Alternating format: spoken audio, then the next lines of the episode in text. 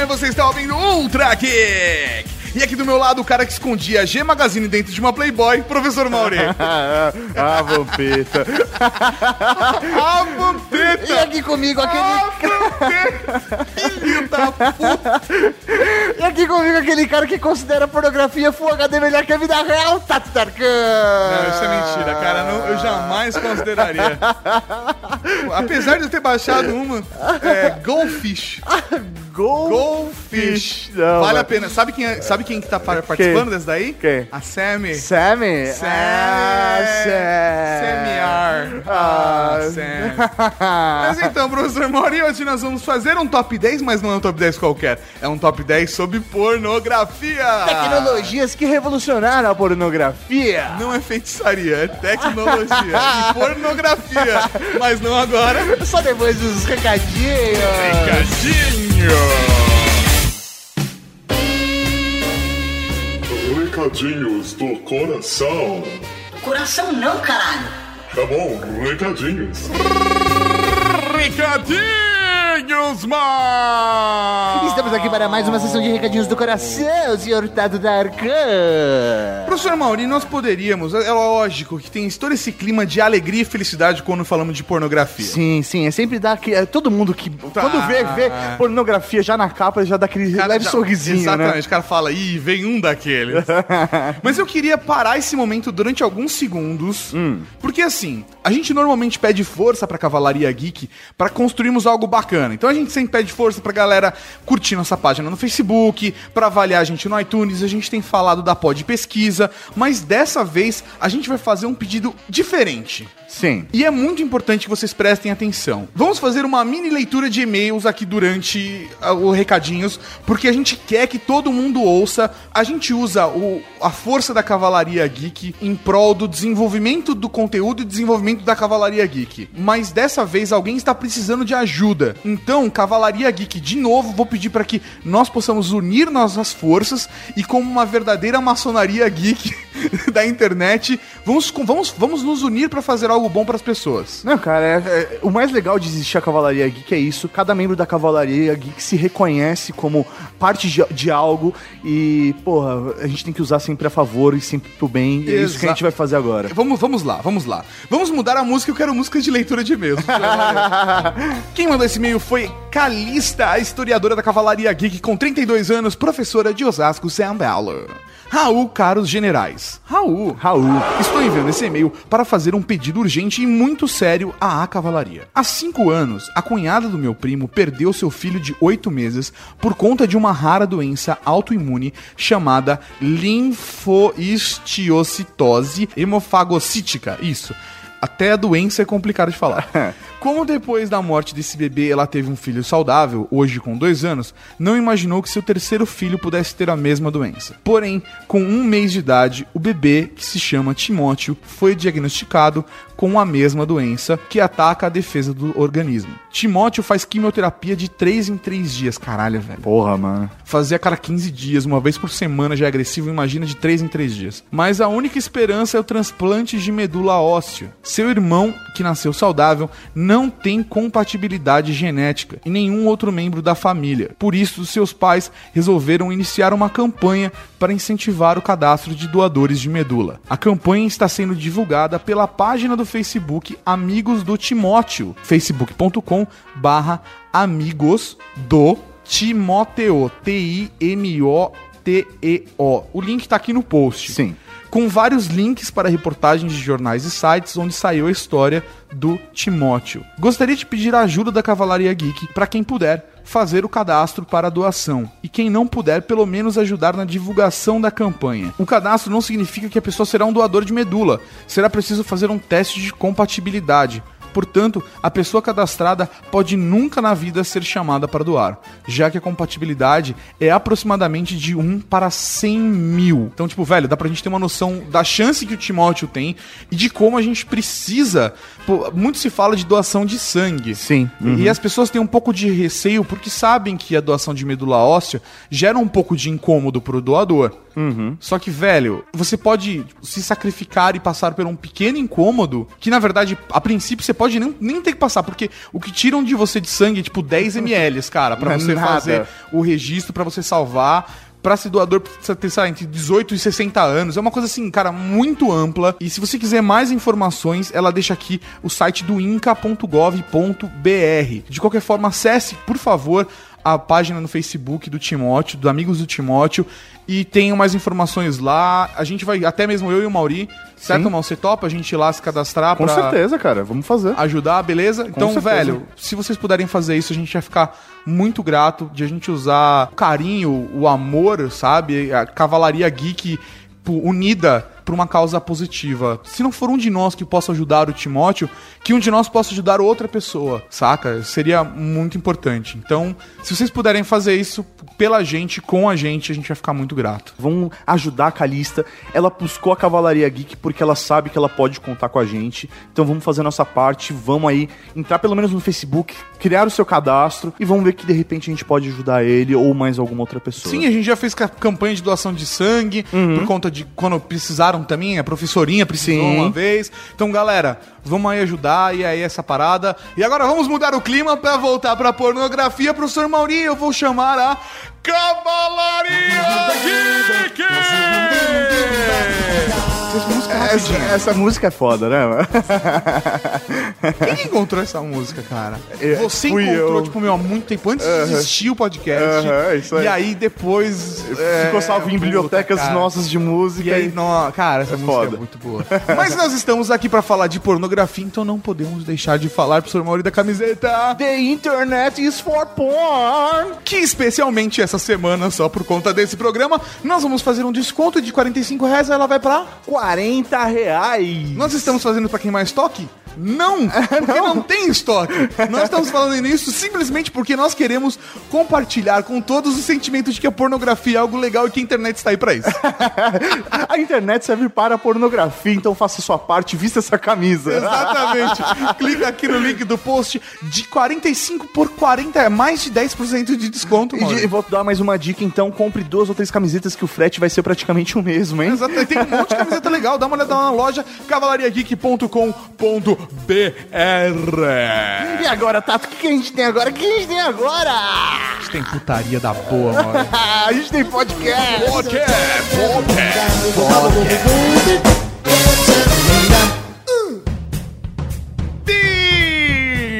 Beleza! Estamos aqui para falar de top 10 tecnologias que revolucionaram a pornografia. A pornografia, cara, ela é revolucionária só por si só, né?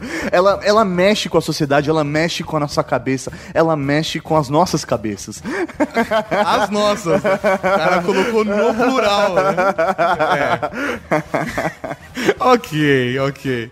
Não, mas a pornografia é uma coisa inerente do ser humano, só que a tecnologia, ela revolucionou a pornografia diversas vezes. Então, por que não discutirmos aqui 10 tecnologias que revolucionaram a pornografia? Ah, tá. Eu consegui- De todas as tecnologias, tem 10 aqui e a primeira vai ser a mais revolucionária A de mais todas. revolucionária de todas. Coisa linda. Cada um em um aspecto diferente que nós vamos abordar de acordo com o programa. É difícil Ah. falar de putaria desse jeito tão técnico. É, sei lá, é tão fácil fazer, né? Mas descrever é tão difícil. É tão difícil, cara. Ainda mais de uma maneira bonita, sei Ah, lá, né, científica. É, é, sim, não. Científica eu tenho característica. Ô, daria pra fazer uma monografia com esse top 10. É, cara, mas, é, mas, mas ele é especial, professor Mauro. É o programa 140. Ah. É, nominalmente é o 140. Porque se você for considerar o A e B, os que foram quebrados É, em 140, velho, Mas 140. vamos esta- estabelecer que o que vale é o 140. É, isso aí. Então, é, vamos para, vamos para o número 10. 10. Começamos esse top 10, senhor Tatarkan, com a tecnologia que foi inventada por virgens preguiçosos que não queriam perder tempo indo até a cafeteira, meu De velho. virgens para virgens. Senhoras e senhores, a webcam. Ai, webcam. Fala mais sobre isso pra mim, meu bem. Só pra vocês terem uma ideia, a webcam ela foi inventada em 1991 lá na Universidade de Cambridge pra filmar uma garrafa térmica de café. Tinha um geek lá que toda vez que ele ia buscar café, o café já tinha acabado.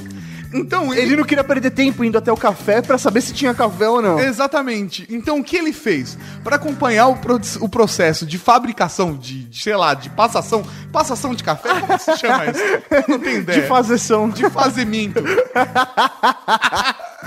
Pra acompanhar se o café estava feito ou não, se já estava pronto, estava quentinho, estava gostoso, e se ainda tinha, ele criou uma webcam. Um detalhe importante, essa webcam ela não estava ligada na internet, ela estava ligada simplesmente na rede, Rede interna. interna. Então, ela não teve. O princípio dela não foi só pra pornografia. Não, não, né? não. O princípio dela foi pra tomar café.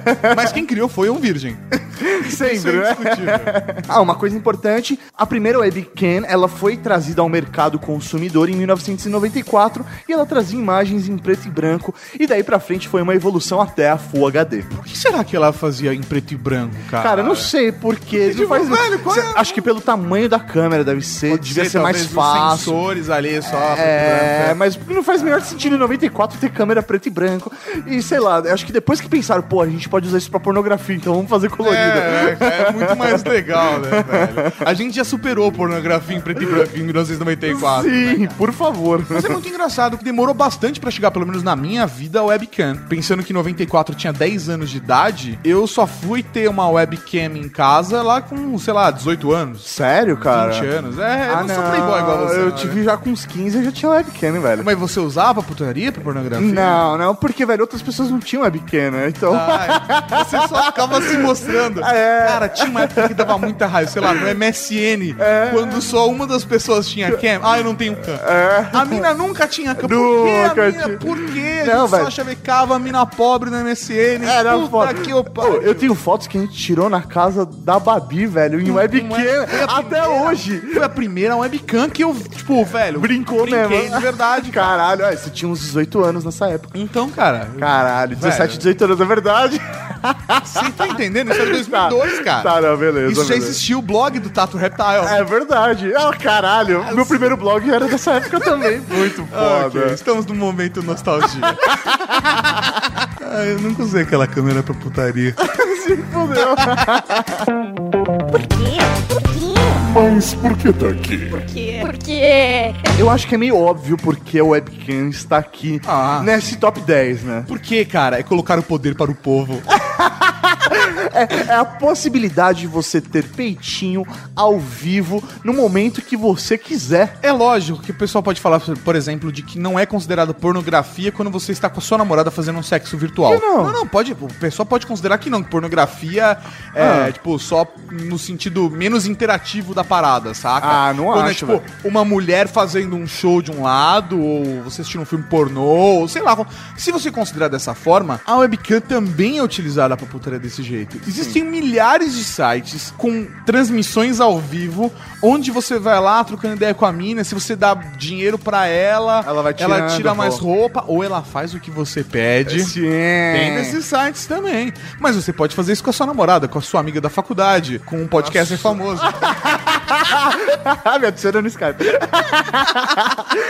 Aí, meu, surgiu um novo mercado de web strippers por causa da, da webcam Sim, mesmo. cara. Isso, tipo, alimenta a indústria da pornografia como um todo. Sem contar a pornografia amadora que também nasceu com a história. E, e fica até uma dica pras garotas. Se você for transar num quarto, presta atenção se a, se a webcam tá virada pra você. pra você não cair na net. Porque às vezes o cara pode ser um filho da puta e te É. filmar sem pedir. Porque filmar pedindo tudo bem. Ah, não, de boas, de boas, de boas, de boas. Mas a questão é, ela está aqui porque ela é bacana, ela contribuiu para a pornografia, mas ela só está na décima posição porque quando ela veio ao mercado, a pornografia já estava bem desenvolvida. Bem desenvolvida. Eu uso mais assim pra poder ser sexo virtual. velho. É, sexo à distância, é. sexo à distância salva, né? É, salva. Ah, É gostoso, né? Ah, gostoso. gostoso. É sempre bom. É gostoso. Você tá trabalhando, fingindo que tá mal concentrado, velho. É Peitinhos na tela, deu vira. Sabe, girando. Muito bom. Nove. Agora a tecnologia que permitiu pela primeira vez uma pornografia interativa. Um pouco deprê, mas bem interativa. Ela salvou vidas, ela mudou o mundo, mas pra gente aqui só importa o lado pornográfico. Ainda não sabe do que a gente tá falando? Em nono colocado, estamos falando dele, do indispensável telefone. Minha casa.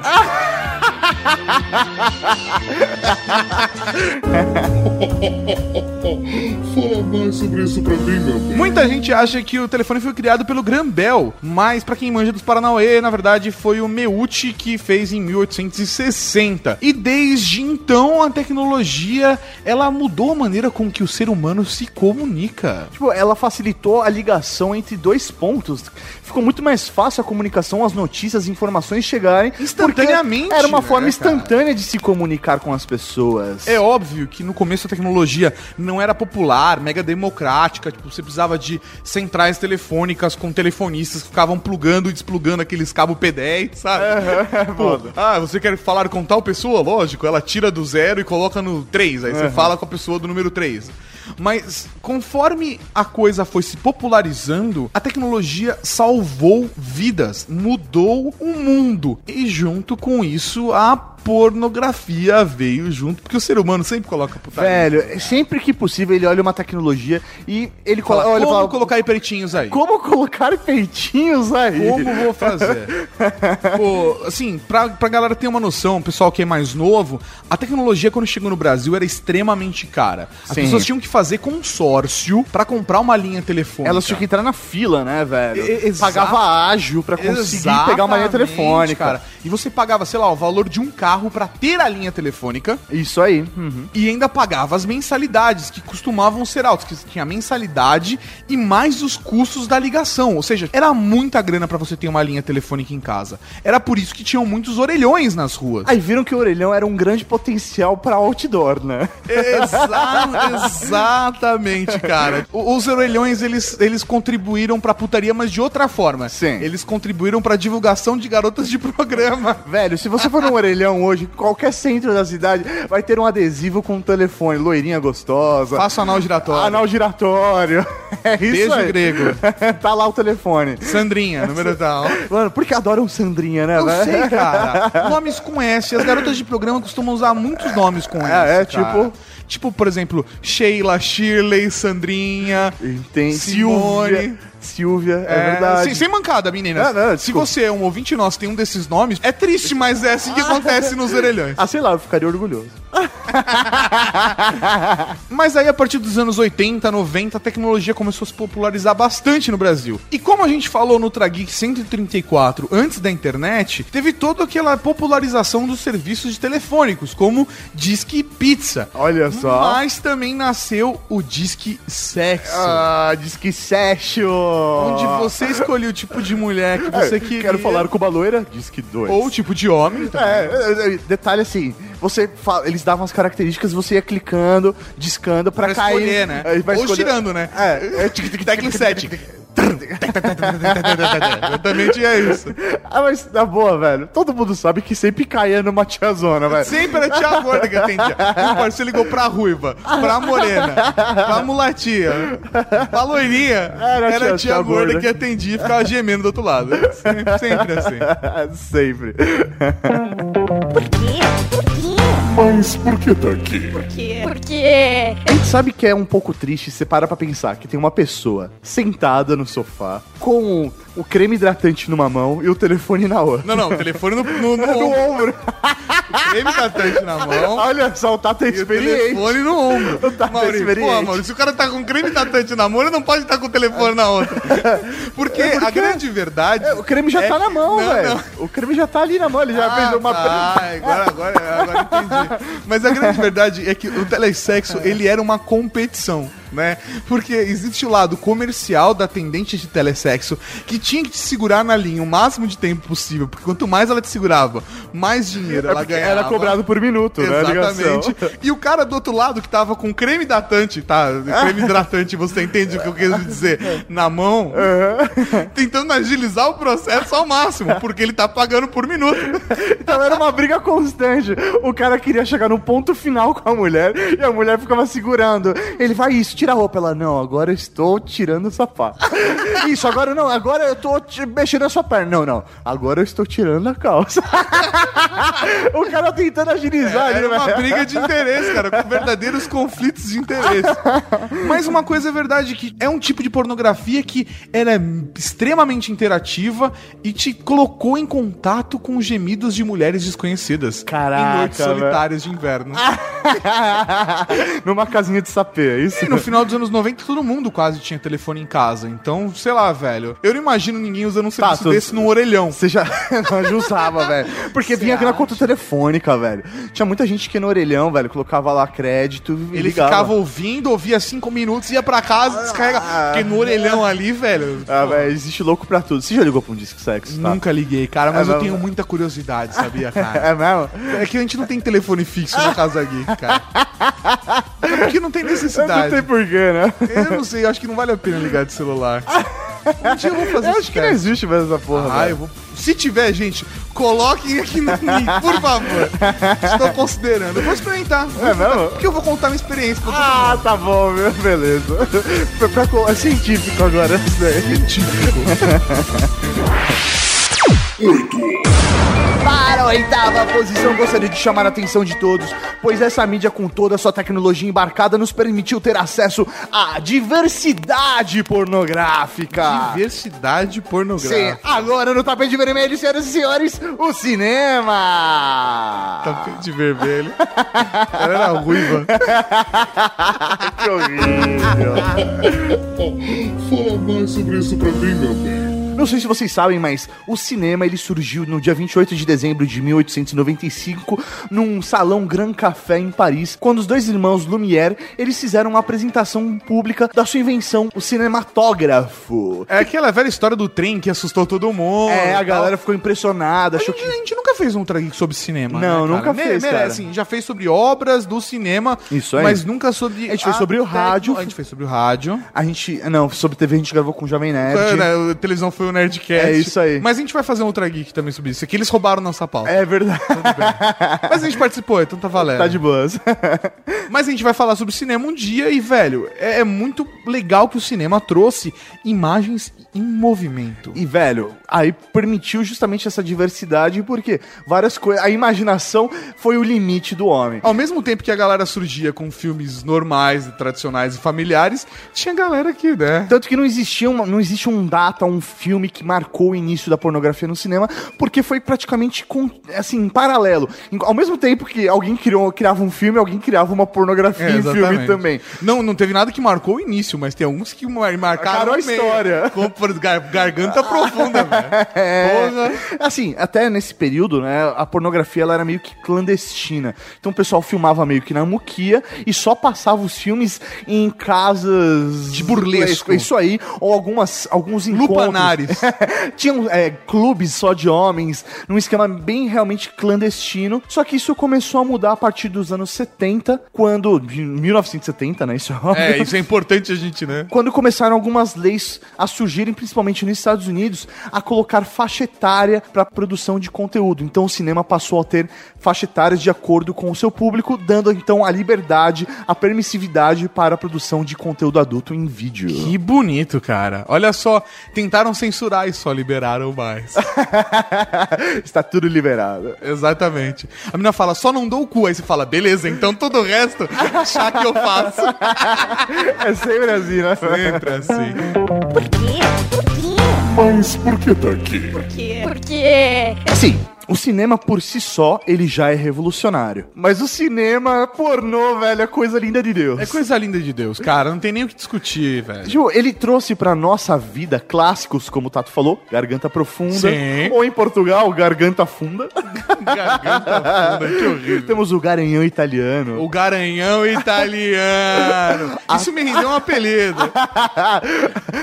Atrás da porta verde e o diabo na carne de Miss Jones. Velho, olha Cara. só, mano. É top demais. A gente teve também toda uma, uma produção que foi muito forte no Brasil também, que foi a porno chanchada. Sim, que não era um filme pornográfico, era um filme erótico. É, que ele, na verdade, ele tinha cenas de sexo, mas é o que hoje seria considerado um softcore. Isso é. na- mas ele também tinha a parada de satirizar, de ser, tipo, sarcástico. Ele era uma comédia com putaria. A, a né? porno chanchada vem da chanchada que vem do teatro burlesco. Então tem todo esse caminho do erótico fazer parte de uma crítica. Mas no Brasil eles assumiram porno chanchada, deixaram a crítica de lado e tacaram a putaria pro alto. Não, e é até da hora, porque assim, surgiu a pornochanchada no Brasil no período da ditadura militar. Aham. Então, era uma forma deles produzirem um conteúdo erótico sem ser censurado, porque eles entravam numa outra categoria de não pornografia. Aham. Então o negócio acabava funcionando também.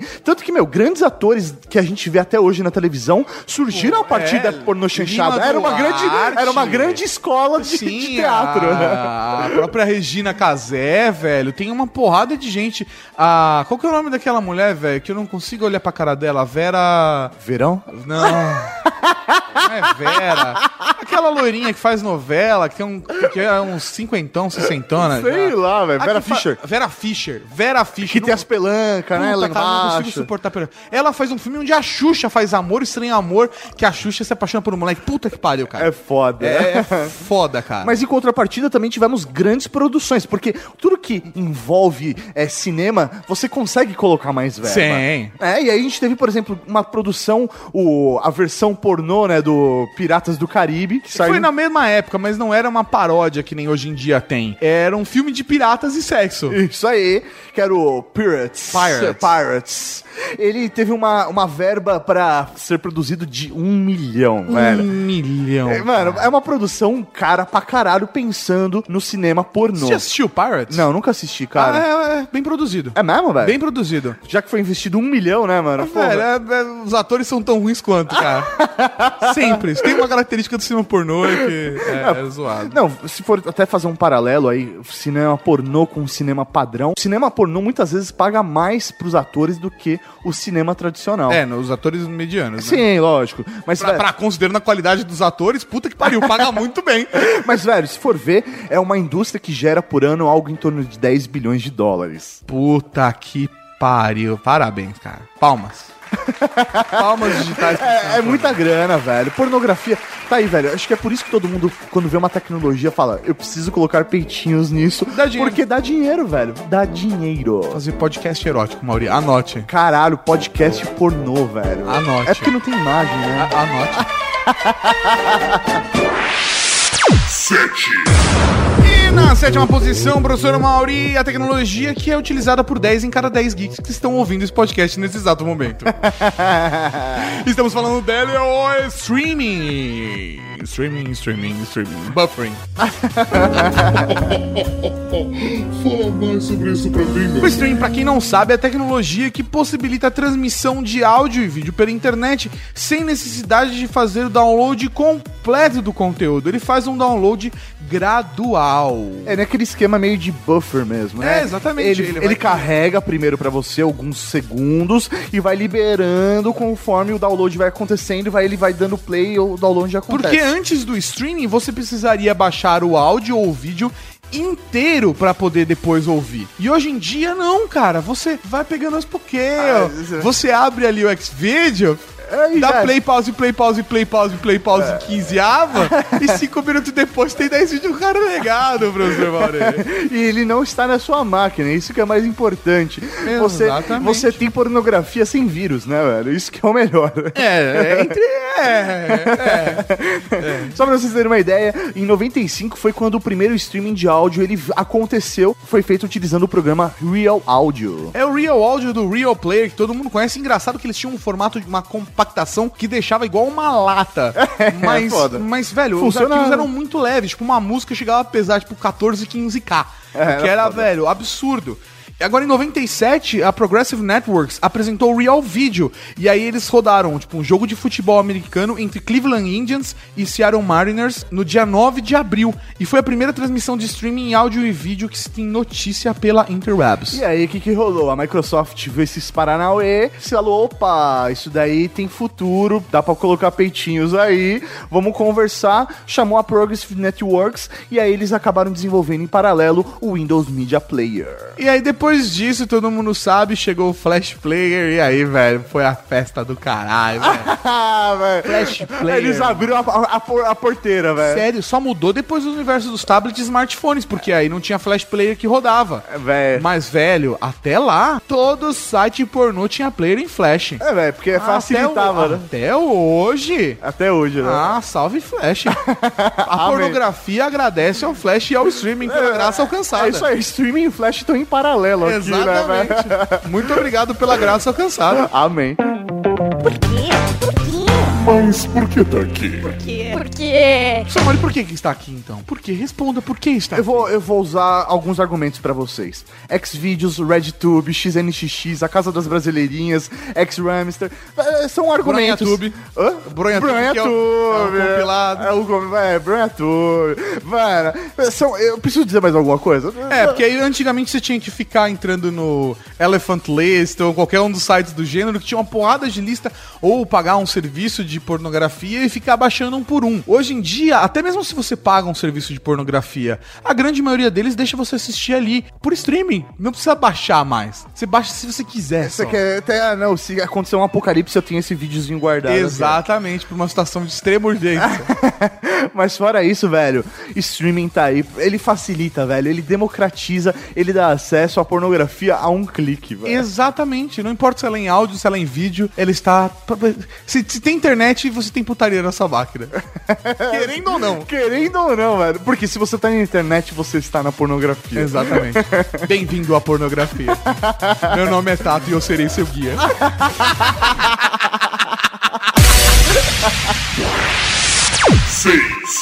Chegamos agora à sexta posição e chamamos ao palco aquela tecnologia que foi muito usada depois da meia-noite para aproveitar um pulso só de internet de escada. Puta que pariu. Senhoras e senhores, peer-to-peer. Fala mais sobre isso pra mim, meu. Muito obrigado, Casar, Morpheus, Napster, pela graça al- alcançada. O P2P, né, o peer-to-peer, é uma tecnologia onde cria uma rede de computadores. Não existe um servidor central. Cada máquina conectada nesse serviço, que são máquinas de usuários, se conectam entre si através de um programa e eles compartilham todos os seus arquivos através dele para que todos tenham acesso. Só que ao invés, por exemplo, do torrent, que você tá baixando pacotes de mó galera, e você baixa um pacote de cada um, no peer-to-peer não, é um de um ponto, o outro do outro, você baixa da máquina do outro cara. Então você tinha que avaliar na lista quem tinha a melhor velocidade de internet pra ver que valia a pena baixar ou não. É isso aí, velho. Você, na hora do seu cadastro, você cadastrava qual era o seu, o seu sistema operacional e qual era a velocidade de internet que você tinha na sua casa. Exatamente. E a foda. parada era a seguinte: no começo ela foi muito usada pra download de música, porque a internet de escada era muito lerda. Você tinha que usar às vezes um tipo, Godzilla, como é que era o nome pra você baixar? Tinha um aplicativo que era o Godzilla. Era um algo- acelerador. Era um é, não só um acelerador, Mas como ele quebrava o arquivo pra você, você não perder. podia pausar o download e continuar o download de outra hora. E aí, quando chegou o peer-to-peer, ele veio mais ou menos com essa mesma função. Você tinha que esperar que o cara tivesse sempre com a máquina ligada. Mas tinha os malucos que deixavam a máquina ligada o tempo todo. Ainda mais fora do Brasil, que lá eles já tinham banda larga. Exatamente. Então você tinha que pegar meus usuários gringos pra baixar aquilo que você queria, porque a velocidade ia ser muito maior de Cara, transferência. se eu vi alguém que tinha T1, T2 ou T3, velho, Ah. eu abria os arquivos daquele cara e vinha tudo que ele tinha, cara, pra deixar baixando. E o engraçado é que, assim, o- no peer-to-peer também você não tinha noção do arquivo que você estava baixando. É, você não tinha uma prévia. pelo nome. É, isso então, aí. cara, demorou muito tempo pra uns aplicativos tipo LimeWire da vida te darem prévia. Mas no começo eles não davam prévia. E aí, velho, era uma, era uma surpresa. Você vinha lá, ah, vou baixar esse vídeo aqui que loirinha Ah, gostosa. Exatamente, É, velho. velho, era Podia uma ser- surpresa. Podia ser um traveco, a É, loirinha isso gostosa, sabe? Porque ele não estava mentindo, era uma Sim, loirinha. É, era- velho. ou loirinha. podia ser criança. Você nunca sabe o que podia acontecer na tua vida, velho. Era, velho. Era, era como é que eu posso dizer, professor Mauri? Era, era a loteria da pornografia. Era loteria, era uma roleta. Exatamente. Às vezes dava bingo, às vezes dava tinquini, às vezes você tirava menos números. Cartela cheia. Cartela cheia. Deu aqui! Deu aqui! Deu aqui! Deu, ó, ó, Deu aqui. Por quê? Por quê? Mas por que tá aqui? Porque. Eu te pergunto, senhor Tatacan, por que está aqui o P2P? Cara, porque antes do peer-to-peer, velho, pra você baixar um vídeo na internet, mas era difícil pra caralho, velho. É, se- que você que tá ouvindo, você já acessou a internet de escada alguma vez? Sério, cara, era muito difícil de você contar. E mesmo assim, no peer-to-peer, no começo, os vídeos que antes da banda larga, o que você baixava, eram videozinhos de dois minutos que você baixava, que hoje seria streamado, sabe? É Tipo, isso aí, velho. Velho, é- era muito difícil. Você demorava, sei lá, 40 minutos e às 40 vezes. minutos se desse sorte, Se né? você desse sorte. Não era um dia inteiro, velho. Velho, pra ver um vídeo zoadaço, zoadaço, zoadaço, zoadaço, zoadaço. E o peer-to-peer, ele proporcionou, de repente, melhorar um pouco esse, esse processo, porque você baixava de vários usuários ao mesmo tempo, logo você conseguia baixar arquivos com uma melhor qualidade logo pornografia de alta resolução. Tô brincando, não, era no máximo Não. VGA. É, cara, era, sério, era. Mas, velho, foi, foi uma revolução. Uma revolução. 5, E para a quinta colocação desse top 10, a tecnologia que elevou a pornografia em todo mundo e que reduziu o tempo de download de uma imagem de 20 minutos para 0,2 segundos. Sim, estamos falando dela. A banda larga. Ui, larga. Ficou pesado, né? Falar larga desse jeito. A banda Kid Bengala, né? Vai parecer foi o que passou na sua cabeça. Isso. A, bem, a banda largada, né? fala mais sobre isso pra mim. Para os velhacos de plantão, a primeira tecnologia que chegou no Brasil de banda larga foi SDN, ou RDIS, que basicamente eram links dedicados que só empresas e escolas de Playboy tinham acesso. Colas de Playboy, velho. É, verdade. Pô, escolas, tipo, grandes redes como, tipo, Pueridomos. Ah, tinha. Saca? Os caras tinham, velho. Internet uma- é... De um mega pra escola inteira. que É era isso aí, foda. é isso aí, cara. Você pegava uma internet dedicada, sei lá, um T1. Eu tinha o sonho É. de colocar na minha escola uma verba de T1, cara, mas eu nunca consegui.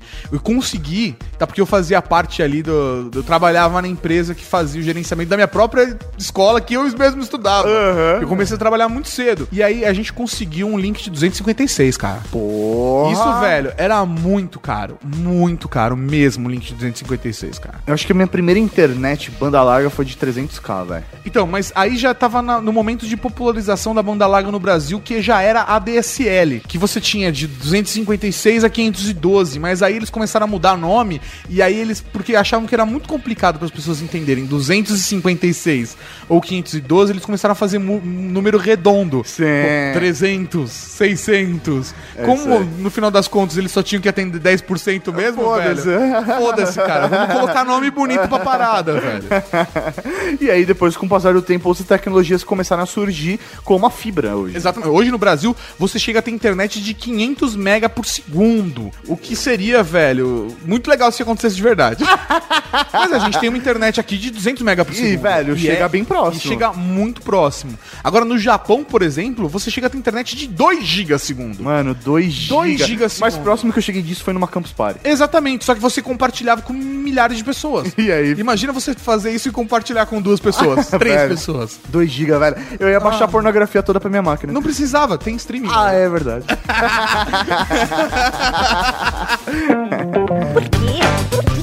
Mas por que tá aqui? Porque. Mas por que, que a banda larga é tão revolucionária? Porque você não precisa mais esperar pra ficar baixando aquela imagem e no final descobrir que era um traveco. Velho, quantas vezes você tá lá esperando aquela internet de escada, tá carregando, porque ele carregava linha por linha, né? Era, cara. Linha Você por linha da imagem. descendo, cara. Aí você fala, olha, pá, é loirinha, pá. olha. Ou quando travava. Oi, travava, é. tipo, velho, travava no começo do rosinha do mamilo. e aí, pum, dava erro na imagem. Filha da puta. Aí Porque alguém tirava o telefone da linha, É. tirava o telefone do gancho, sabe? E você podia ficar conectado 24 horas por dia, 7 dias por semana, não precisa mais ocupar uma linha telefônica e não precisa mais se preocupar com o pulso! Oh, beleza. E a banda larga, ela trouxe benefícios também, como streaming, o P2P melhorado, peitinhos através de webcam, utilizando MSN, O Skype. Skype. Velho, a banda larga, ela potencializou, ela deixou toda a pornografia que já existia melhor ainda. Cara, a banda larga pra por... Por isso que está em quinto colocado, professor Mori. Porque o que a banda larga fez pela pornografia, nenhuma das tecnologias atrás fez. Olha só que bonito. É.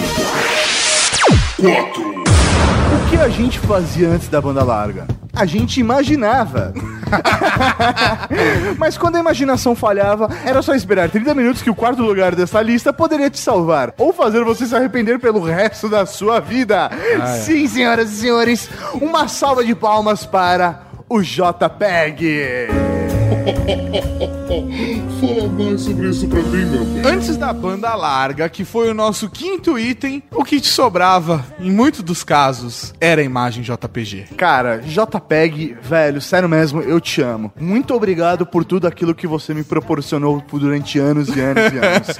e anos. Pra quem não sabe, JPEG é basicamente Joint Photographic Experts Group, que é uma nomenclatura de um grupo que criou uma compressão de imagem, que começou a ser utilizada em 1983. Mas assim, compressão de imagem, o que, que isso realmente significa, Tato? que ele vai usar um algoritmo para simplificar o código daquela imagem. Ele reduz a resolução da imagem. Só que o JPEG é feito especificamente para foto. É, dá para você sentir diferença quando o cara não sabe se ele deve comprimir usando o JPEG ou usando GIF. Aham. Tá ligado? Dá uma diferença muito grande, porque uma tem 16 milhões de cores e a outra tem 256 Aham. no máximo, tá ligado? Mas o JPEG ele é específico para foto. Então você consegue ter um tamanho de imagem menor e não perder tanto percepção da imagem. Você não diminui tanta resolução dela. Ou seja, perfeito pra internet. Exato, para fotinhos de peitinhos na internet. Pra desenhos de peitinhos, o GIF é era mais recomendado. Ah, sim, sim, sim, sim, sim. Mas também aí essa- esse formato ele passou a ser adotado pelas câmeras digitais. O que entra numa outra categoria. Porque aí, professor Mauri, as pessoas podiam fazer sua própria pornografia em Oh, casa. senhor! Eu gosto. Por quê? Por quê? Mas por que tá aqui? Porque. Assim, acho que eu já falei isso aqui antes, mas meu tipo predileto de pornografia é pornografia amadora. Então eu devo muito ao JPEG porque ele proporcionou que a pornografia amadora chegasse de uma maneira mais rápida à internet e que todo mundo produzisse sua própria pornografia através das câmeras digitais. É, apesar de que na, na internet de escada ela demorava um pouco pra carregar, você podia salvar umas fotos nos disquetes e usar nos momentos em que a internet Ah, tava é. fora do ar, ou que você isso só, aí. tipo, onde não era cobrado só um pulse. É isso aí, cara. Então você fazia o download, aí você começava a fazer seu acervo pessoal, porque era muito mais fácil você fazer o download de uma imagem do que de um vídeo, por exemplo. E a compactação fez com que as fotos chegassem, o download delas fossem mais rápido também. E pro cara que produzia a própria pornografia, ele não tinha mais que se preocupar com um maluco que revelava as fotos. Isso aí. Que com as câmeras digitais, ele salvava o JPEG no disquetezinho dele, Já salvava o disquete lá no arquivo, velho, e já era. E se ele abrir essa foto hoje, ele vai perceber que são basicamente 3 pixels. E o nosso cérebro completava o restante das coisas. Exatamente. É tipo jogar Sonic. Sonic pra mim tinha um gráfico foda. Eu olho hoje, meu Deus. 3, Professor Mauri, nós falamos de uma tecnologia que salvou e que fez, que progrediu, que evoluiu a pornografia amadora. Mas o que criou, o que popularizou a pornografia amadora está em terceiro lugar nesse top 10. Estamos falando dele, do mágico, do revolucionário, Do instantâneo. VHS. fala mais sobre isso pra mim, O. VHS, ou Video Home System, ou Sistema Doméstico de Vídeo, foi criado pela JVC em 1976. E a partir desse momento, ele democratizou o vídeo na sua casa. Você não precisava só assistir televisão. Você não precisava só ficar preso a ir a um cinema quando queria assistir um vídeo. Exatamente. Você podia ir a uma locadora e alugar um filme e assistir. Inclusive, professor Mauré, Pois é. a pornografia. Bebezinho para nós, senhores. E os filmes amadores foram assim, existia, lógico, filmadores que filmavam já em VHS, mas se popularizou de verdade mesmo com VHS-C, Que eram as famosas fitinhas, né? as fitinhas que você colocava num adaptador pra VHS grande pra ele rodar. Isso aí. Mas aquelas fitinhas VHS-C, cara, o que elas produziram de pornografia amador Não tá escrito, não velho. tá escrito na história. Ô, na boa, eu queria ter ac- acesso aos acervos. Imagina o que deve ter de fitinha dessa com pornografia na lixeira, velho. Nossa, Na lixeira mãe, né? Porque as pessoas não converteram pra DVD. Não, não vale e a pra pena. converter pra DVD, você precisa ir levar até um cara que vai fazer o É, isso aí. Então elas jogaram muita coisa fora, velho. Exatamente. Era uma biblioteca imensa, velho. Imagina que ia superar o YouTube de pornografia amadora. Porra! O que foi produzido de vídeo pornô nos anos 80 não tá escrito não, velho. VHS, você é demais. Ah, e, e uma coisa legal é que depois surgiu o SVHS, que, Que tinha era uma qualidade super. melhor. É, É. tinha qualidade melhor. E tinha um SVHS-C, que era a fitinha com a resolução ah, melhor. velho. Que era uma beleza. Eu Mas você também podia pegar ali e, e colocar no modo videocassete que você podia gravar 200 mil horas, né? Não, é Que verdade. era numa qualidade horrível, que só ficava o áudio chiado. Né? Era por aí. Por quê? Por quê? Mas por que tá aqui? Por quê? Porque. Meus pais tinham uma câmera dessa, cara. Será que eles fizeram Certeza. um filme? Sério mesmo, velho? Eu tenho uma citinha que eu trouxe. Será que deve estar aí no meio? Certeza. É melhor tomar cuidado, né? Certeza! Cara, o, o advento do home video e a popularização do videocassete foi uma enorme revolução pra pornografia. Locadoras com vídeo pornô, a gente falou isso do Ultra Geek 110, Sim, no tempo é. das locadoras. O VHS é tão foda e a pornografia em paralelo, eles são uma- um conjunto tão foda que eles determinaram qual seria o padrão utilizado na época, né? Se era Betamax ou VHS. E uma coisa da hora é que, velho, a própria molecada, velho, tinha, arrumava sempre um jeito de alugar, copiar e arrumar a fita VHS. Mano, eu lembro de uma banca no centro de São Caetano que o tiozinho vendia pra gente um filme pornô, VHS. É, mano. cara. Caralho. Então, mas mano. isso já foi no momento onde do extremo da popularização, onde às vezes você comprava uma revista, tipo a revista Playboy da Sheila Carvalho, tinha lá um fim de semana sensual com Sheila Carvalho. Caralho, Me lembro até hoje, ela chegava no jatinho, tirava a roupa, a No etiquetinha, hotel, né? a etiquetinha da calcinha ficava pra trás e deixava fazia exatamente o risco das nádegas. Ah. Era extremamente sensual, ela tomava um banho de espuma, mas normalmente eu chegava até ela abrir a porteira da fazenda. Era aí onde eu chegava. Você não sabe o que acontece depois disso. Não, eu, eu me lembro depois. Até porque isso se assistia em dois minutos, porque você colocava pra ser rapidinho, né? É, porque, velho, se alguém chegar em casa. Você não pode deixar no play normal, o negócio vai, velho, no FF ali, velho. Muito obrigado, VHS. O VHS realmente evolucionou, cara. Ele pegou a pornografia do cinema e te levou pra casa, velho. Exatamente. Olha Deixou só. a, a, a, a- o acesso às pessoas. Vamos começar essa segunda posição, Tato, com algumas indagações.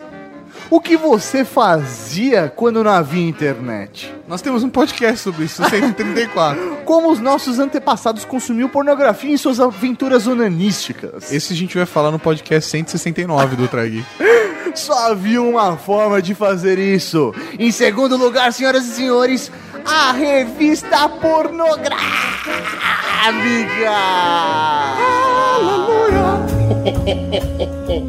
Fala mais sobre isso pra mim, meu. A imagem representando o sexo, a pornografia, ela faz parte da história da humanidade. É verdade, isso veio desde os homens das cavernas, na Grécia, Roma Antiga, qualquer civilização, cara, Ocidente ou Oriente, qualquer civilização antiga, você tem um peitinho desenhado, uma bucetinha, Ou um- uma piroquinha, velho. Certeza, velho. Qualquer ser humano, homo sapiens. Exatamente. Ele, ele tinha como desenhar, ele desenhava uma piroca, velho. Exa exatamente. Não, cara, qualquer homem que eu conheço. Velho, quando você passa pela quinta série, você sai desenhando pirocas.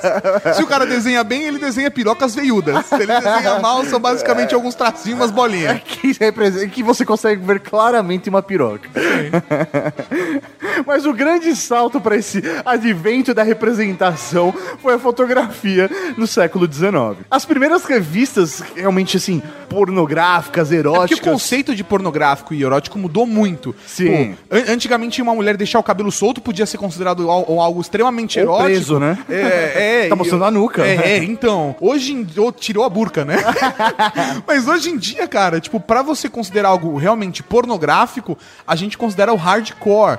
Mas o soft porn, a, a- o erótico, a nudez. Qualquer... ta- também Pele demais já era Já era pornografia. Isso começou através daquelas masca... revistas meio que mascaradas, entre aspas, né? Representando o teatro de burlesco na França. É, que assim, era ou ligada a, a conceito artístico ou ao naturalismo, mas ela usava essas atrizes do burlesco. É isso aí, mas o- colocava o mulheres fim era o mesmo, bater Exato. punheta. É, exato. Sempre foi isso. Também uma alternativa eram aquelas revistas em quadrinhos pornô, né? que tem na década de 20, você tem tipo as revistas como Tijuana Bible, que tem um contexto mais sexual, e, e isso também pode ser porque estimulava, excitava. Mas a grande, tipo, assim, um dos grandes saltos mesmo aconteceu na década de 40 com as revistas de pin-ups que os soldados da Segunda Guerra Mundial recebiam. O né? Mas- quanto sutiã, quanta pernoca de mas fora, era né? exatamente, perna de fora e sutiã. A mudança real da revista e pornografia só aconteceu na década de 50, com o nascimento da Playboy. Olha os reis do Jabá, que a gente falou no Trageek 103 sobre Playboy. Então vale a pena você lá e ouvir também, porque a gente conta a história da Playboy, de como ela mudou a sociedade até hoje. E a revista Playboy, ela faz parte dessa revolução da pornografia como um todo, porque a revista pornográfica, ela é sim revolucionária para toda a indústria pornô. Pornográfica pornô, pornográfica peitinhos pornô. Pornô. A galera fica excitada de Eu gosto, né? palavra. Porque, velho, sei lá, é, pra mim, não- o certo não é falar ah, indústria pornográfica, é, indú- é pornô. É pornô. Pornô. Porn. Pornô. Por quê? Por quê?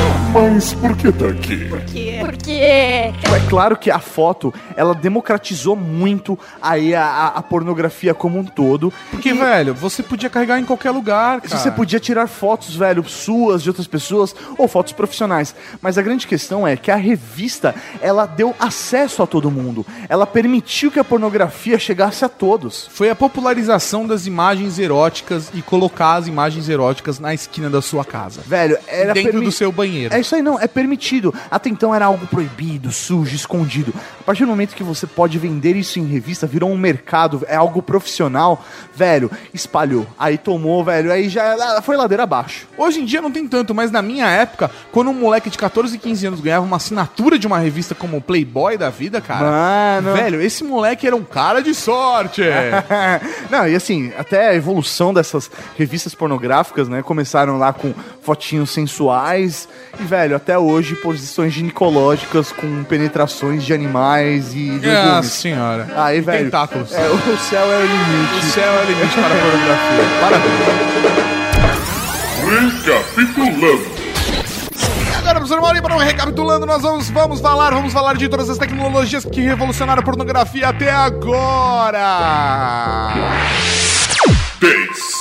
Na décima posição, aquela tecnologia que te permitiu ter peitinhos ao vivo, a webcam. 9.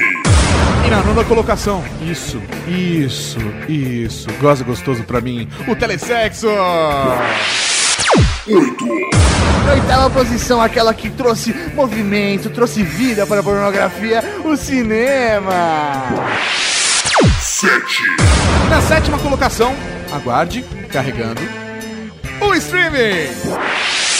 6.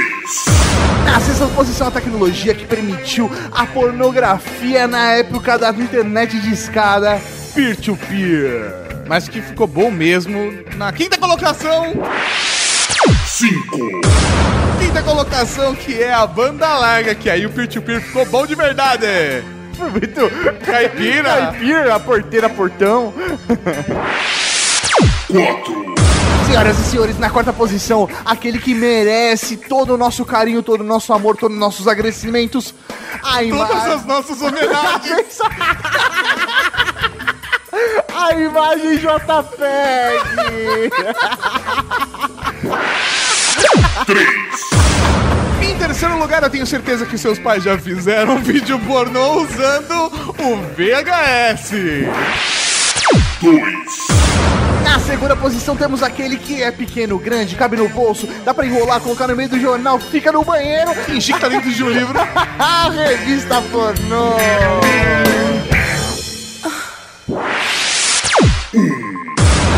E finalmente, professor Mauri, em primeiro lugar, a tecnologia que mais mudou a pornografia em todos os tempos. A tecnologia que colocou peitinhos, bundinhas, bucetinhas e pintinhos nas mãos das pessoas em todo mundo. Na- nas mãos ou, ou numa Individualmente. mão- ou numa mão só, né? É, é. Que a outra mão tá sempre ocupada. Nós estamos falando, é claro, do smartphone. Smartphone. Smartphone. Fala mais sobre isso pra mim, meu bem. A história do smartphone é meio complicada porque é um conceito que foi utilizado diversas vezes erroneamente. Mas, na grande maioria, o primeiro smartphone considerado é o Simon, da IBM, que tinha funções como telefone, fax, internet celular, mais ou menos, e e-mail. Mais ou menos. Isso em 1992. Depois, começou a ter aquele conceito de misto de Palms, né, e Pocket PC com um telefone, que a gente pode falar que o primeiro dessa nova leva foi o Kyocera QCP 6035. Isso foi começo dos anos 2000 e um aparelho tipo, custava mais de dois mil reais no Brasil. Sim. Preço que até hoje é um preço básico, básico. de um smartphone. A inflação não mexe no preço do smartphone. Exatamente.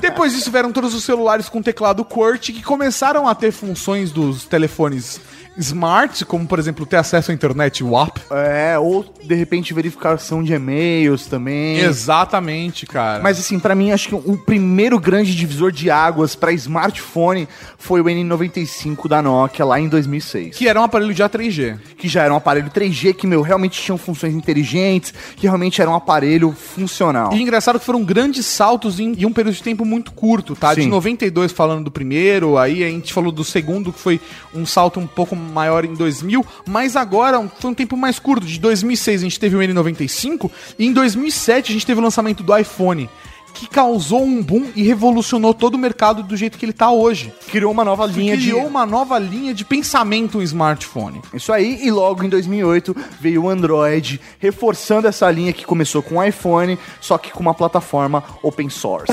Por quê? Por quê? Mas por que tá aqui? Por quê? Basicamente, o smartphone é a tecnologia de pornografia porque ele é um compilado de todas as tecnologias que a gente falou até agora. Ele tem banda larga, Ele tem vídeo, ele tem foto, ele tem som, tem áudio, tem telefone, ele grava, ele tira foto. ele faz transmissão ao vivo como webcam. Você pode subir coisas pra internet. Você pode fazer streaming de pornografia. Você pode usar no Skype ou no qualquer tipo de messenger da vida pra trocar peitinhos ao vivo. E ele já tem soluções em aplicativos também pra P2P. Ex- Cara, assim, tudo, tudo que você imaginar está na palma das suas mãos. Menos no iOS, que é menos, né? Porque no iOS você não tem tanto aplicativo, né? Você não tem aplicativo pornográfico, mas você tem web app. E aí, velho, o céu é o limite. Velho, de qualquer forma, cara, a internet na palma da sua mão, com o telefone, mesmo com aplicativos como o WhatsApp da vida, cara. Snapchat. Snapchat. Tatarkan. velho, Instagram por mensagem privada, Twitter, Velho. Twitter, minha, o DM do amor. DM do amor. Obrigado, Diagária.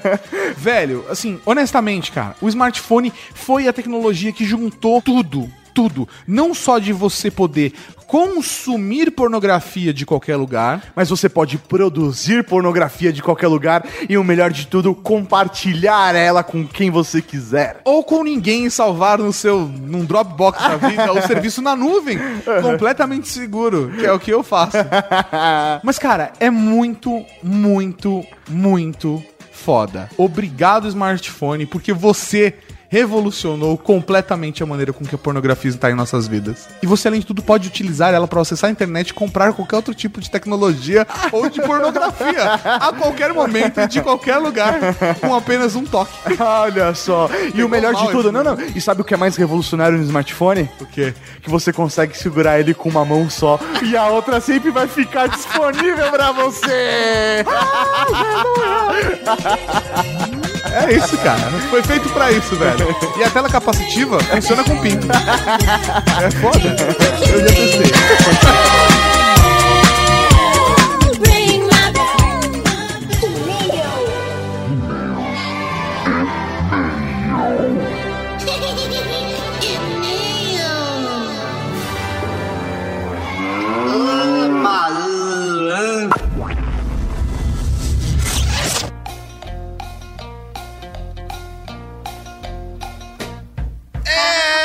Isso aí, mano! ler e-mails, comentários, muito Raul Batismo, muita coisa linda de Deus. Tem tanta coisa que eu não sei mais o que que eu falo. Puta que pariu, velho. Puta que pariu, meu. Cara, tá cada vez mais. Cada vez a leitura de e-mails tá virando um programa à parte. Um dia a gente vai separar ele do outro, cara. Eu acho que não, cara. Eu não acho que. É da hora tá junto, velho. É, é, eu sei, mas. Ele, é- ele só é um programa dentro do outro, É velho. que as pessoas não É têm o noção. Inception. As pessoas não têm noção que a leitura de e-mails dá mais trabalho de edição do que o. É foda, velho. cara, é difícil, é difícil. Tem mais vinhetas que o programa. Tem mais vinhetas que o programa. Menos top 10. Top 10 não, tem vinheta pra caralho.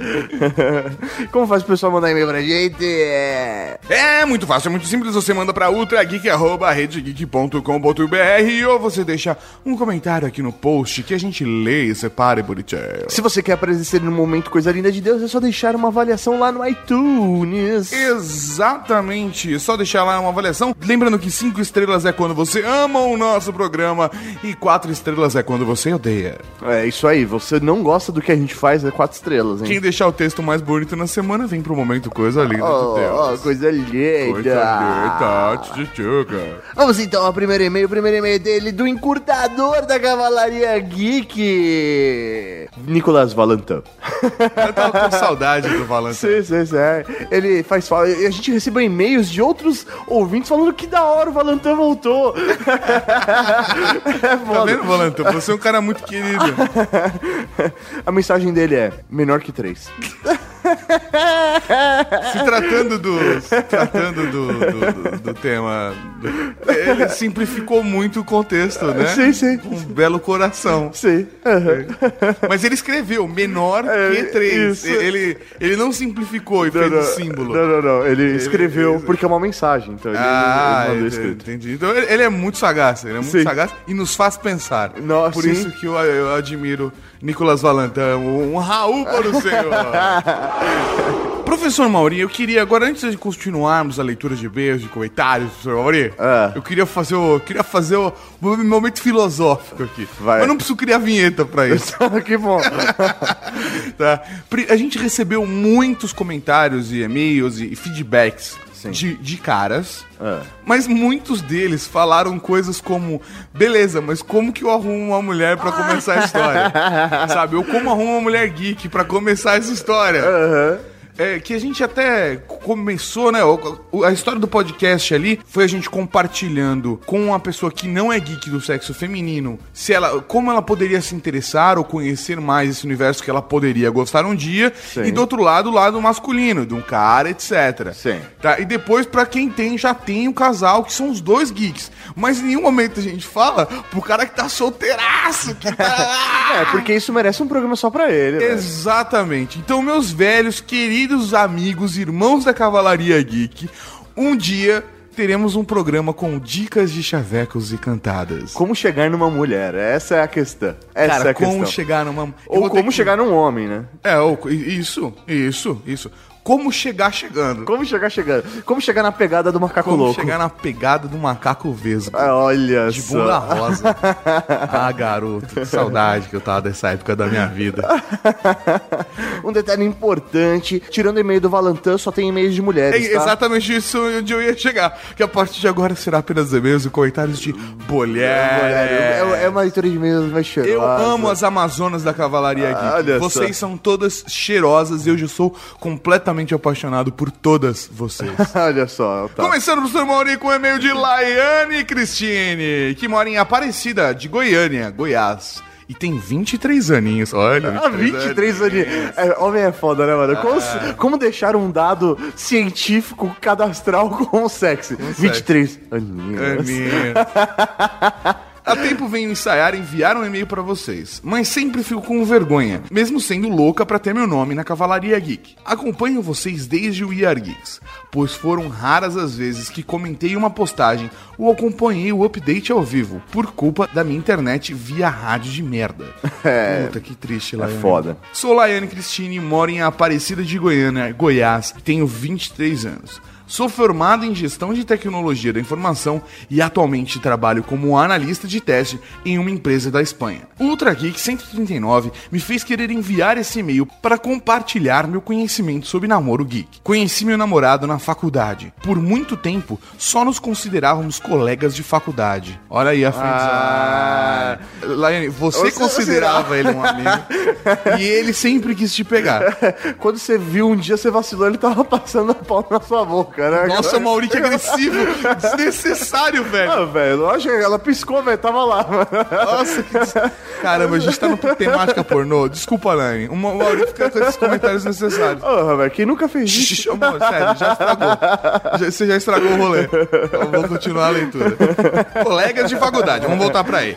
Mas no último período, onde todos da turma já se consideravam amigos, começamos a sair. E isso facilitou para que conhecêssemos. Viu? Falei? Quando ela conhecêssemos vacilou, ah, E resultasse um namoro. Pau bem na cara. Já estamos juntos há quase dois anos. Ó, que fofê. Parabéns. Você, velho, dois anos é, é a prova, cara. É a prova dos três. Por quê? É, dois Puta, anos. Cara, dois anos. É, 25 anos pra mim. Não, não, pô. É que pra mim, um namoro passa por provas. Não é prova, não é testes. prova do, não é prova do 7? É prova dos 7, dos 30, dos 6, sei lá. Foda-se. A gente tem alguns momentos no namoro que são fases difíceis. Por exemplo, os 6 meses, 7 meses. É. Puta, cara, é Eu, difícil. eu cara. terminei dois namoros no, com 7 meses. É isso aí, velho. Entre 6 e 8, velho, porque eu já cheguei a 8 também. 6, 6 e 8 significa 7. Não sei se você sabe. Então, tá, mas é que pode ser. Pode acontecer no sexto mês É. e pode acontecer no oitavo. Mas é Entendi. entre 6 e 8. Entendi. E aí, velho, a de um ano e meio é uma crise também, que aí demora seis meses. De um ano e meio, você pode acontecer entre um ano e meio e dois anos. E eu nunca passei dessa. Eu, eu sempre cancelo aí, cara. Você, porra, eu velho. sempre acabo é, ali. Você é um velho. cara difícil, né, Tato? Eu sou, eu sou uma pessoa muito difícil de lidar, cara. Minhas namoradas sofrem muito comigo, cara. É. Sofrem muito porque eu sou muito largo, foda. Mauro. Vamos Você- voltar à leitura de e-mails, por favor. Gosto de tecnologia, a gente fica falando bosta, aí a gente fica devaneando, a leitura de e-mails fica com quatro horas. Vai Porque a gente gosta de falar, a gente é assim, babaca pra cacete. Vai lá. Gosto de, gosto de tecnologia, livros, séries, filmes e por aí vai. Meu histórico como gamer quase se resume à época em que tinha o Super NES. Já meu namorado sempre foi um viciado. Então, tentei me adaptar a essa realidade. Comecei a procurar mais sobre os games, o que me faz ter, mesmo que mínimo, um embasamento quando ele começa a falar sobre jogos. E de vez em quando me atrevo a jogar com ele. Bacana, isso Legal, aí. gostoso. Sempre que Nua, chegam né? aquelas Espero que datas. sempre que chegam aquelas datas importantes, tipo de aniversário de namoro, dia dos namorados, Dia da o aniversário do, de um, de um jogo. Mauri, para! Sério, É uma data muito importante pra mim, velho. Desculpa. nossa, sério, Mauri, tá difícil hoje, cara. Pai do céu, o que, que eu fiz? Muda lá, por favor. Hoje eu da menstruação é um dia muito importante, velho. Ok, vamos lá. O A gente vai aniversário. ganhar presente, né? dou jogo. Às vezes rola um box de alguma série que ele gosta ou uma camisa de um time de futebol. Mas quase sempre dou um jogo que sei que ele quer, mas que não tem ainda. Também de vez em quando dou um fim de semana de folga, pra que ele se divirta com seus jogos. Olha só, bacana isso. Uma mulher consciente, pô. Eu acho que é importante, não é uma questão de uma mulher consciente, mas. não, mas não é um papel só da mulher. Exato, É um papel de exatamente. ambos no- dentro eu, do eu casal. sei que você pensa dessa forma, mas eu estou, estou reforçando onde você quis chegar. Já ele sabe que sou apaixonada por séries e livros. Ele que não gostava de ler por influência do jogo e minha também, comprou e leu todos os livros até então lançados de Assassin's Creed, o que já foi um ótimo começo. Pô, que legal. Legal, bacana. Sempre fazemos maratonas de séries ou filmes. Nossa primeira maratona juntos foi de Senhor dos Anéis, versão estendida, onde vocês ficaram 48 horas né? Acordado. Acordado. e a última concluída foi da série Orange is the New Black no Netflix. Desde o início, onde ainda era só pegação, percebi que ele era pra namorar e fomos ao cinema e assistimos o filme. Salvo aqueles momentos monótonos do filme onde dava pra dar uns amassos e saímos falando sobre o filme e tiramos conclusões parecidas. Ela não falou que filme É. foi. Mas não importa. tudo bem, foi o um importa filme. é o amasso e a conclusão final depois do filme. O Exato. que é o filme, velho, não faz diferença. Não faz diferença. Não faz diferença. Enfim, por mais que você goste de muitas coisas iguais ao seu parceiro, existirão aqueles pontos de diferença e cabe a cada casal escolher a maneira mais agradável de ultrapassar essa barreira.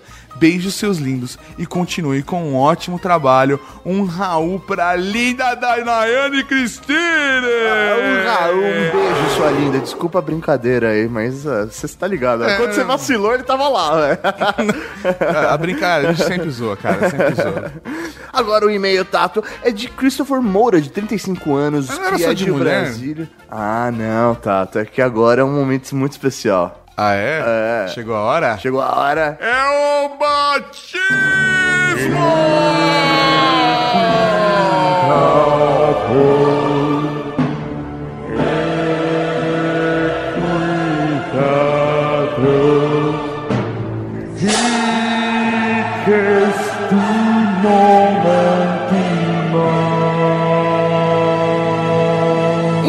Lugar, meus parabéns pela Rede Geek. Sou um especialista, entre aspas, em mudanças. Sei o quão difícil deve ter sido tudo isso. Ainda mais levando dois anos para acontecer. Muito obrigado, muito que- obrigado. eu queria muito. É porque esse e-mail, sei lá, já tem uns seis ou sete meses, tá? É, sim. Seja bem-vindo à Rede É, Geek. eu queria muito ter escrito esse e-mail antes, mas acho que não há momento melhor do que esse para solicitar meu nome na Cavalaria Geek. Resolvi escrever logo antes que ficasse sem um nome na Cavalaria. Não, não, não. Todo Não. mundo dia vai ter um nome na isso Cavalaria Geek. Quer dizer, todo mundo não, né? Porque se o programa continuar crescendo e o público continuar crescendo do jeito que tá, A gente vai ter que criar um método de a gente, nomeação. exatamente. Pode ser um processo randômico automático no site. Imagina que da hora. Ele escreve algumas características. de- Você é balão rosa, Cavalaria Geek. Que horrível. Ele pega duas palavras La- la- aleatórias. latex. Isso. Resolvi muito. Desde muito cedo me acostumei às mudanças. Meus pais sempre se mudaram, algumas vezes por motivos profissionais. Meu pai é jornalista e trabalhava na Rádio Brás barra Rádio Nacional. E na grande maioria das vezes porque minha, entre aspas, se cansava, acho que a família dele, da nossa casa e queria mudar de ares. Ficamos tão acostumados às mudanças que, com o passar do tempo, em apenas um dia já havíamos desencaixotado, montado e organizado toda a nova casa. Caramba, Cara, velho. eles olha, já criaram, velho. É, é que eles usavam a. a- Christopher, nós temos um convite pra você vir à Casa Geek.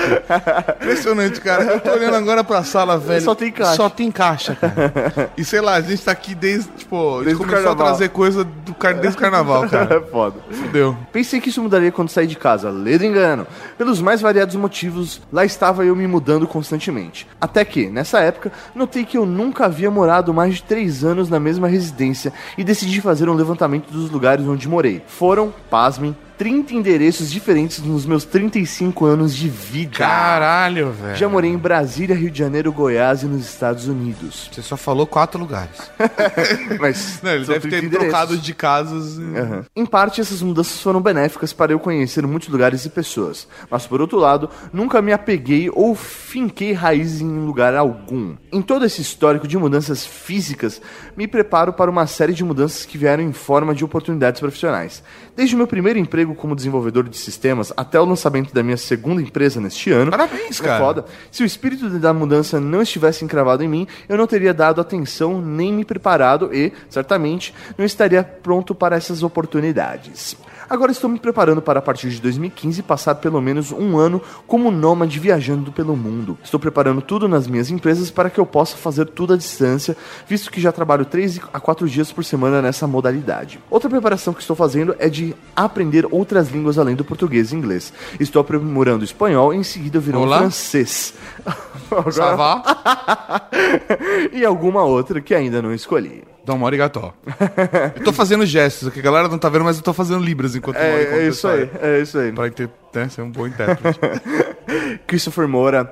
Eu acho que, Tato, é legal a gente pegar essas características dele, cara. de viagem, essa Ele é um coisa de cara que ele tem mudança. essa paixão. Ele percebeu que mesmo quando saiu da casa dos pais dele, ele continuou se mudando. Faz parte do ser dele. Sabe a questão? Sabe o que eu percebi nele? Ah, Que o lar, a casa dele, não tá num espaço físico. é a rua, a É a estrada. rua, está na mochila dele. Está né? na mochila. Olha que bonito. Ele carrega nas costas o lar dele. Caramba, professor Mauri. Que bonito isso. cara. Bonito, né? Então, Christopher Moura, ajoelhe-se. A partir de hoje, tu serás conhecido como o mochileiro da Cavalaria Geek.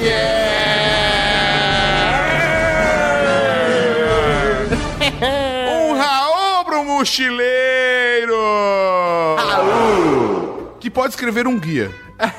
Olha só, hein? Imagina, Trum. guia do mochileiro da Cavalaria Geek. Ia ser foda. Fetichento podia ajudar ele. É verdade, cara. Carrasco, porque Carrasco adora vigiar. É? E a- a- adora viajar. E vigiar também. viajar também. Próxima e-mail, professor Mauria de Tatiana Almeida, a doutora da Cavalaria Geek, diretamente de Buenos Aires, Argentina. Raul, seus lindos. Raul, sua linda. Raul. Nós conhecemos elas, a gente foi tomar uma cerveja Sim, com ela. foi bem legal. Eu posso falar com conhecimento. Ela percebeu que nós somos realmente como nós somos no podcast. Na vida real. As pessoas falam do personagem. Não tem personagem aqui, cara. Não tem. A única coisa que eu, que eu me preocupo no podcast é de não estar deprimido. Mas né? A resto- tristeza fica pro falado de fora. Mas a gente zoeira assim na vida real tal. Não, não, né? né? Isso aí. lá. Raul, seus lindos! Eu posso falar com conhecimento de causa para as meninas que delícia que é ter um namorado no mesmo universo que o seu. Olha que deca... Olha, é- ela é. Ela tá abrindo o É, coração. Ela tá aqui no momento de declaração de amor.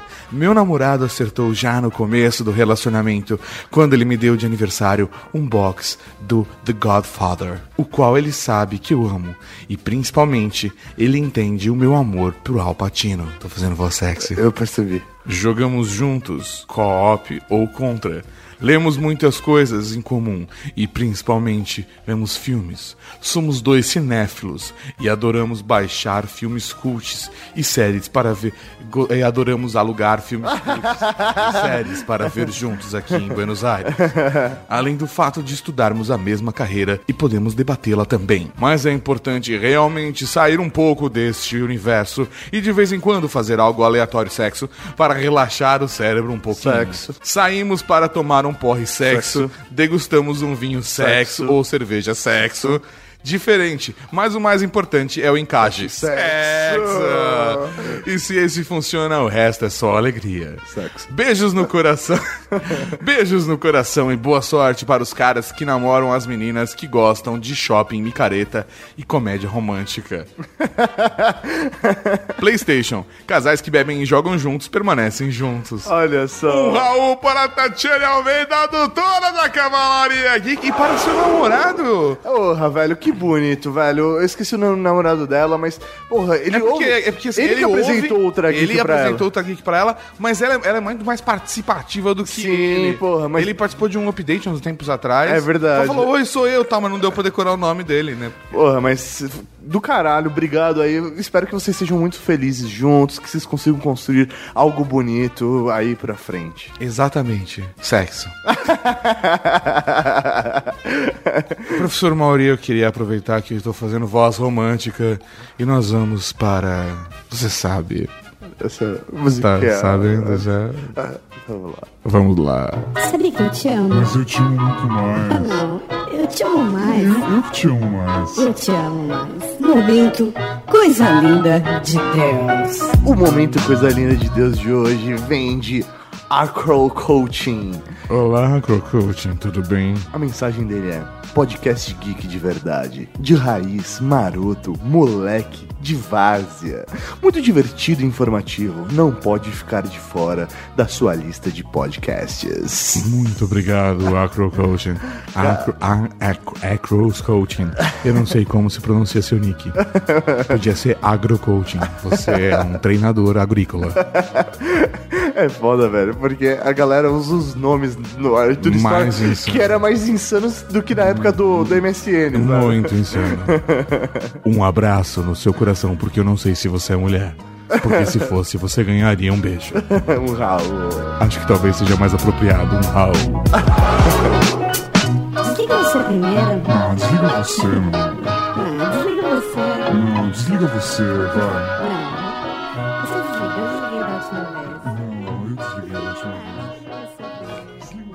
E, professor Mauri, vamos para o próximo e-mail, que é de Ana Paula Basher. Oi! Sobrancelhas levantadas. Tô apaixonada por vocês. É a primeira vez que escuto o podcast de vocês e escrevo também. KKKKKK. Sou uma iniciante a nerd. Zoeira. Mas meu ex-namorado me apresentou o mundo do podcast e das nerdices. Eu sempre gostei de games e tecnologia, e quando conheci meu ex, foi na mesma época que comecei a trabalhar em uma grande empresa de tecnologia. Enfim, isso não é importante. KKKKKK. É só pra dizer que vocês são lindos e que eu tô amando vocês. Quem quiser tô solteiro. Ah. Olha só. Fazia tempo que não escutava o podcast e ri muito com o de vocês. Adorei o programa e me identifiquei com muitas situações, menos a da micareta. Uma outra dica é: se você é menina e não é geek, que ela saiba ao menos cozinhar. E cozinhar gordices, porque todo nerd geek ama bacon e ama comer. Porque depois de sexo, comer é a segunda melhor coisa. É, rapaz. As cinco melhores coisas da vida são comer, dormir e viajar. Vamos lá, vamos continuar. Só mais uma vez. Eu estou apaixonada por vocês. Pegaria todos, inclusive a Úrsula. Olha só. Sabe que a Ana tem, né? Liberdades aí. Brincadeiras à parte, curti muito. Meu Ah, é ano- brincadeira agora? Meu nome é Ana Paula Bush. Você sabe quem, velho? Fala muito, tá apaixonado. Depois brinca, tá apaixonado de verdade. Então, Ana, Um beijo e um Raul pra você. no seu coração, sua linda. E um Raul! Próximo bebê de Larissa Luvison. Luvison. Luvison de... Não é? Isso aí, na parte. Vamos lá. Fala, Cavalaria Geek. Raul, linda. Estou acompanhando o Ultra Geek há algum tempinho e depois do último podcast me senti no dever de vir aqui deixar o meu relato. Eu adorei esse leitura de e-mails tão cheirosa, É, perfumada. delícia. Primeiramente, parabéns pelo episódio, rendeu muitas risadas. Mas estou aqui porque em todos os momentos eu ouvi e concordava com vocês. Me explico. Namoro há três anos um nerd, mas não tão estereotipado como nerd. Afinal, faz sexo comigo. Parabéns, garotão.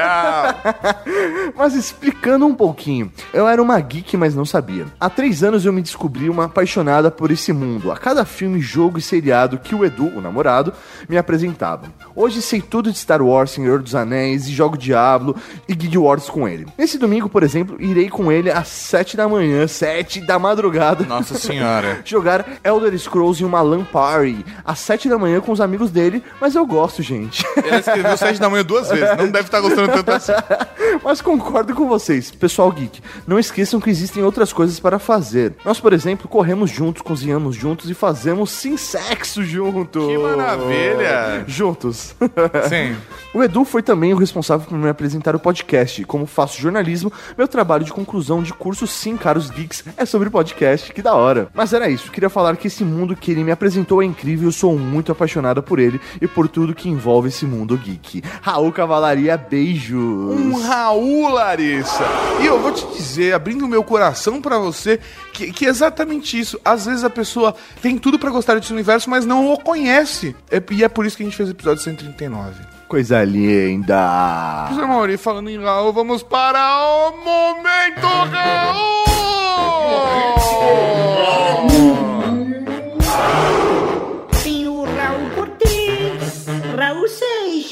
Raul Gazola, Raul Gil, Raul Júlia. Cara, tem Raul pra caralho aqui. Um Raul para o Fetichento, que uma das suas incursões como submisso se vestiu de lanterna verde só para deixar o outro cara amarrá-lo com cordas amarelas. Meu Deus do céu! Se tiver curioso, ele ofereceu mandar fotos. Não. Um Raul pro... Sério? Sério? Um Raul pra Matheus Souza 6, que disse, com todo respeito, se um dia eu tiver uma boneca inflável, o nome dela vai ser Úrsula Tetão. Um Raul para o Ivan, que ama amar. Ai, que bonito. Um Raul pra Vitor Matheus, nota fiscal, que pediu um live stream com a Úrsula Tetão. Nunca. Nunca. Um Raul para o Ohuara, que entra num sex shop como se fosse uma Best Buy. Ah, nossa senhora.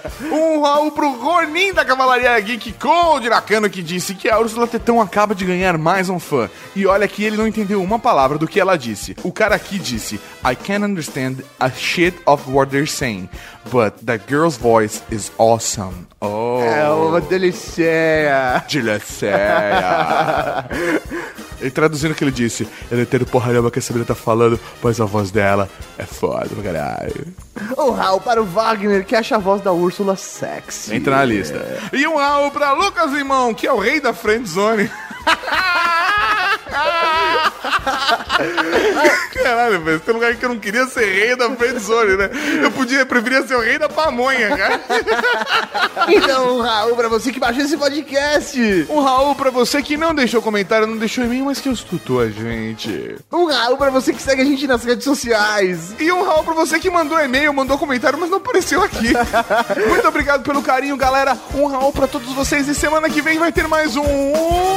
Ultra Geek. É com menos atraso. A gente tá se esforçando. Sempre. Raul! Tchau! É do 10 ao 1, o, sendo que o 1 é o que mais foi. Mais. Não, como é que eu posso explicar isso? Professor Mauri, me ajuda! Eu não nem eu entendi o que você quis dizer com O isso. que eu quis dizer é. A banda larga. Foi depressivo, velho. É. A banda. Oi. Você acabou de ouvir o Ultra Geek.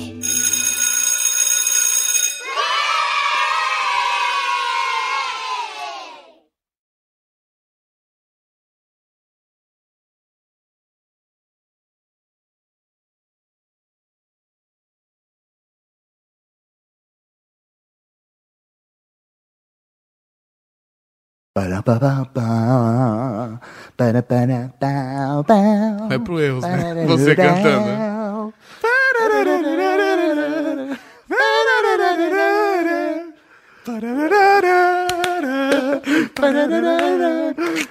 Festa de casamento, né? One, two, three. Around clock. Magic love. Vai, vamos lá, vai. Hey, hey, hey, hey.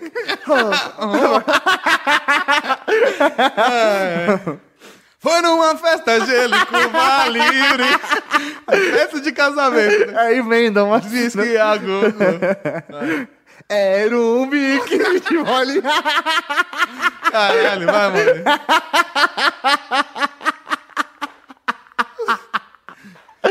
Toma banho de lua. Como a neve. Vai. Para la bamba. Ah, caralho, já deu, acabou. Vai, Maurinho, eu não vou mais fazer nada. Vambora, A vamos gente gravar. fez uma sequência inteira de Exatamente. músicas de casamento. Nós podemos ser DJs de casamento agora. É, e é sempre nessa ordem. É sempre assim. É.